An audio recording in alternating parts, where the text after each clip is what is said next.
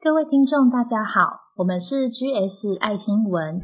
在忙碌的工作生活之余，很想要关心社会发生什么大事，但资讯太庞大，不晓得该如何关心起。有没有新闻懒人包，让我可以短时间内掌握到呢？因此开始了这个节目。那我们 GS 爱新闻会挑选三到五则当周的要闻，只需要十分钟左右，让你掌握社会大小事。新闻播报结束之后，大约两分钟的时间，让我们一起来为了生活的台湾祈福。Hello，大家好，这里是 GS 爱新闻，我是 Grace。今天邀请到一个特别来宾 Amy。Hello，大家好，我是 Annie。今天会由我来帮大家播报新闻。本次国内外新闻是二零二一年三月一日到二零二一年三月五日。出处于卫生福利部、联合新闻网、中央社、TVBS、华视新闻、法新社。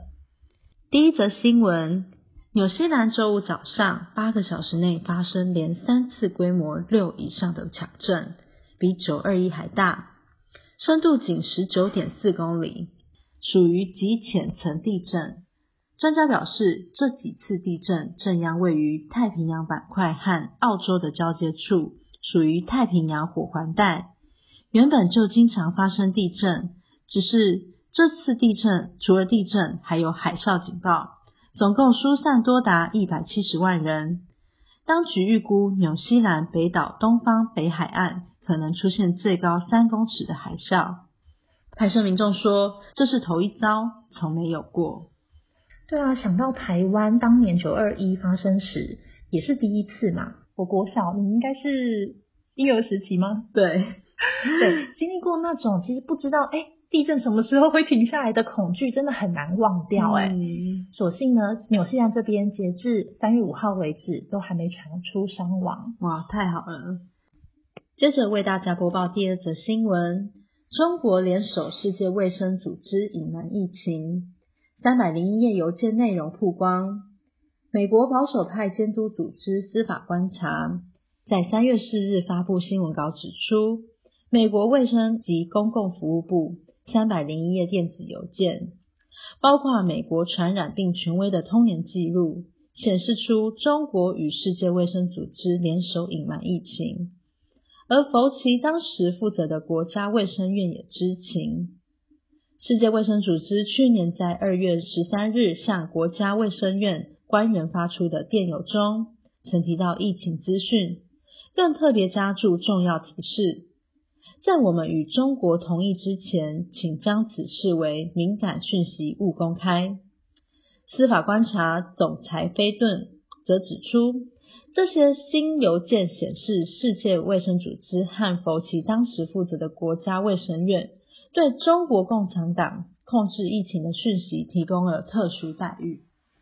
对啊，虽然还不知道隐瞒疫情的原因，但因为这样让无数的人面临失业、失去挚爱，甚至连自己也丧失生命，让全世界的成长停滞甚至倒退。不过呢，这边也有好消息哦。没错，在三月三日上午十点二十一分，首批 A Z 疫苗由韩国抵达桃园机场。依临床试验结果，每人需施打两剂。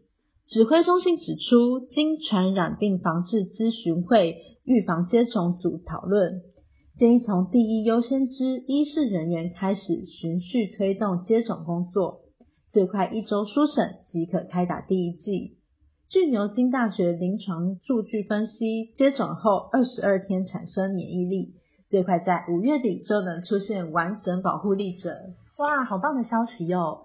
但听说南韩五人接种 A Z 疫苗后丧命诶。是的，当然是疑似与慢性病有关。台湾指挥中心举例说，英国已接种六百九十万剂的 A Z 疫苗，共有两百零五件死亡事件。据调查，都和疫苗无关哦。嗯，虽然疫苗还未大量生产，但台湾疫情已大幅减少。